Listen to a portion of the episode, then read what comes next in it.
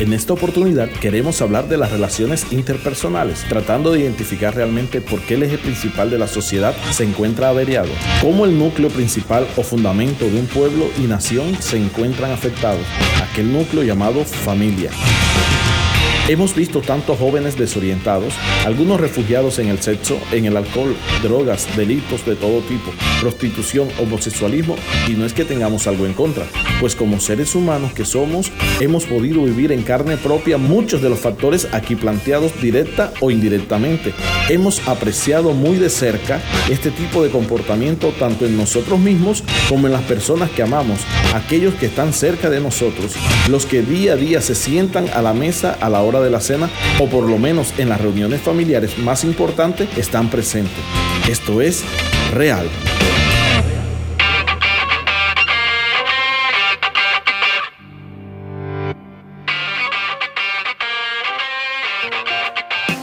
Personas que me conocen muy de cerca podrán entender que no estoy fantaseando, pero realmente en la parte analítica que he desarrollado me puedo dar cuenta cómo la sociedad se va deteriorando por la falta de éticas o normas morales dentro del hogar. Los afanes por tratar de abarcar todo lo material y suplir para nuestro hogar tantas cosas que finalmente tienen un gran precio, pero no alcanzan a estimar el valor de nuestras familias. Conversando con muchas personas con las que puedo compartir un café, una bebida o el simple calor de una amena conversación, he analizado un patrón que se repite una y otra vez. Precisamente sobre esto quiero compartir a continuación. Empezaré por un punto en el cual inician los valores de un hogar o una familia. Y es un hombre y una mujer, es decir, papá y mamá. Exigimos a nuestros hijos que cumplan ciertas reglas dentro del hogar, algo que no está mal, pero en muchas ocasiones faltamos al compromiso que nosotros debemos aportar. Tan chistoso como aquel papá que le prohíbe a su hijo ingerir licor o fumar cigarrillo, pero de su bolsa saca dinero para que aquel hijo visite el supermercado y compre un paquete de cerveza o una caja de cigarro para el consumo del padre mismo. En esta condición no estamos marcando buen ejemplo por decir palabras bonitas. Con nuestros pies estamos echando a piso todo lo que hemos construido con nuestras manos. Así de sencillo. Siendo un poco más profundo, pienso en el día que conocí a mi esposa, tantos años atrás, tiempo en los que me enamoré de ella. Desde el primer momento sentí la oportunidad de hacer una vida junto a ella. Y cuando por fin pude escuchar el sí de su boca, Sabía que era ella la persona con la que deseaba terminar mis días. En nuestra época de noviazgo vivimos grandes momentos a pesar de algunas diferencias. Considero que podíamos tolerarnos el uno al otro, pues el sentimiento que teníamos y la ilusión sobre aquella relación siempre fue superior. Sin embargo, pasaron años en los cuales decidimos conocernos y dedicarnos a compartir visitas, llamadas, salidas a comer, a pasear, detalles, en fin, cada vez que teníamos la oportunidad estábamos juntos. Eso nos hizo pensar que éramos el uno para el otro. Luego decidimos dar el siguiente paso y nos casamos. Con ese matrimonio, un tiempo muy cercano llegó nuestra primera hija y era una gran bendición para nosotros ser padres. Una de las experiencias más hermosas que puede vivir un ser humano, pero a medida que pasaba el tiempo, los afanes, las responsabilidades, los compromisos, entre otros, fue creando una monotonía dentro de nuestra relación. Posiblemente si estás casado o vives una relación de parejas, has experimentado lo que estoy compartiendo en este momento. Y si no lo has vivido, solo escúchame a continuación para que no llegues a ese punto y en caso de que llegues, recuerdes lo que hoy escuchas. Quizás este consejo pueda ayudarte compartía contigo y te decía que ambos empezamos a vivir la monotonía. Estoy seguro que aún sin decir el uno al otro palpábamos algo que se llama desilusión. Me fui dando cuenta de quién era la persona con la que realmente me había casado. Y no te hablo de que sea una mala mujer. Me refiero que al momento de compartir con ella podía darme cuenta realmente cuál era su actitud frente a cada situación.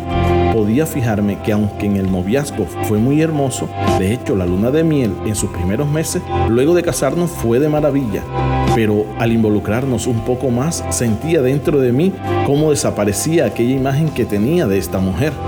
No soy víctima, solo relato un poco lo que realmente sentí. Como también soy consciente de la manera como fui desilusionando a mi esposa, mi comportamiento, mi actitud, mi falta de atención, pasar por alto pequeños detalles que para ella eran importantes, considerar llevar una vida de soltero como el joven que era, olvidando el compromiso adquirido, fueron afectando la relación de tal manera que sentíamos habernos equivocado o por lo menos considero que llegamos a conciliarlo en nuestras mentes y en nuestros corazones. Y como se preguntaban para invocar al superhéroe del chipote chillón, suspirábamos y decíamos, ¿y ahora quién podrá defendernos? Quiero citar por un momento un pequeño ejemplo del tiempo en que decidimos construir nuestra casa. La persona que contratamos para el diseño y ejecución de esa obra en su rol de arquitecto nos dijo en una de sus asesorías que teníamos que ser conscientes que una construcción como esta podría tardar hasta cinco años en sentarse sobre el suelo, es decir, que podrían haber grietas en las paredes, pero que todo era causado entre tanto el mismo suelo asimilaba el peso de toda la edificación. Esto lo dijo porque luego de construida notamos dos pequeñas grietas. Ella revisó, pero se dio cuenta que no pasaría mayores. ¿Por qué te cito este ejemplo? porque realmente eso me lleva a pensar en lo que es una relación de parejas y cómo muchas personas no superan la etapa de afianzamiento, en el cual la confianza, el respeto, el apoyo, la tolerancia van más allá del egoísmo de pensar en firmar una carta de divorcio. Si tu relación supera esta etapa, créeme, lo habrás logrado. Insisto, si me estás escuchando y estás casado y estás viviendo esta etapa, soporta un poco más. Entiende que estás viviendo con alguien completamente diferente con costumbres diferentes a las tuyas, con pensamientos y filosofías que poco pueden llegar a parecerse a tus principios. Sin embargo, esa otra persona está sintiendo lo mismo. Y te afirmo, si lograste enamorarte en la primera etapa de esa otra persona, considero que la afinidad que había entre ustedes un tiempo atrás fue lo que permitió dedicarse el uno al otro. Créeme, Luego de la etapa del enamoramiento y desilusión, a los valientes les llega la comprensión y en medio de la comprensión nos damos cuenta que es amor. Y al darnos cuenta que es amor, simplemente aprenderemos a respirar profundo y a comprender la humanidad de la persona que duerme a nuestro lado conocer sus errores y virtudes, vivir acuerdos y desacuerdos, apoyar en los desatinos y victoria a mi pareja, me ayudará en la formación de mi hogar, en las bases que deseo fundamentar en mi familia, en el ejemplo que deseo plasmar en mis hijos, en el legado que deseo dejar a mi sociedad, en el humano que deseo ser para las personas más cercanas a mí. He conversado todo esto solo para avanzar en mi siguiente ejemplo. Los hijos, aquellos hombres y mujeres que estamos formando para entregar a la sociedad. Obviamente soy hijo también y conozco los problemas de un niño, las dificultades que enfrentan, los miedos que deben superar, las etapas que deben quemar y cómo en muchas ocasiones les toca madurar de manera acelerada por las circunstancias mismas que se presentan en su hogar o incluso en la sociedad situaciones externas a su casa que afectan directamente a aquel niño y muchas veces los adultos en derredor de aquel niño olvidamos el hecho de prestar un poco de atención a ese pequeño, porque lo vemos jugando con la pelota o la muñeca en el caso de las niñas, y así va creciendo aquel pequeño con traumas, resentimientos, dolores, dudas, impotencia y demás que se verán reflejados en su vida futura. En su etapa de preadolescencia los problemas avanzan, no quedan de lado y empieza a generar amistades que influenciarán en su vida, en su toma de decisiones. Pero si los cimientos puestos en casa no fueron sólidos, se verá afectado porque realmente el padre o la madre egoístamente decidió huir como un cobarde, en lugar de afrontar aquella situación y soportar con mucha madurez el hecho de amar a su pareja y brindar seguridad en su casa. En este orden de idea, la juventud de aquel mismo pequeño que superó la etapa de la adolescencia no suena tan fácil y es donde llegan las propuestas habidas y por haber y empezará a experimentar todo tipo de atractivo que hay fuera de casa para tratar de escapar de la realidad de su hogar. ¿Sabes algo? Caín mató a su hermano y no estoy diciendo que Adán y Eva fueron culpables. Solo quiero decirte que hubo algo que falló en sus padres y esto influenció en el hecho de que el hermano mayor sintiera celos de su hermano menor y en lugar de brindarle protección, acudió a lo más vil como fue quitarle la vida. ¿Has sido tú por algún momento el que has tenido celos de tu hermano? ¿Acaso has notado cómo tus padres sonríen frente a los chistes de tu hermano o hermana menor y tú simplemente te amargas por sentirte la oveja negra de la familia? ¿Algún día has llegado al punto de creer no pertenecer a la familia que te dio los apellidos? Todos estos son interrogantes con los que hemos crecido. ¿No te ha sucedido solamente a ti? Muchas personas en el mundo batallan con estas mismas preguntas. Creo que próximamente dedicaremos un capítulo entero en nuestros podcasts para hablar sobre ese tema. Sin embargo, hoy deseamos poder ayudar a la sociedad empezando por ti. Así es, mi querido amigo o amiga. Tú que me escuchas, tienes la oportunidad de cambiar no todo el mundo, pero sí el mundo que te rodea. Posiblemente has visto cómo tus padres se pelean o en muchas ocasiones has podido ver a tu madre incomprendida por aquel hombre.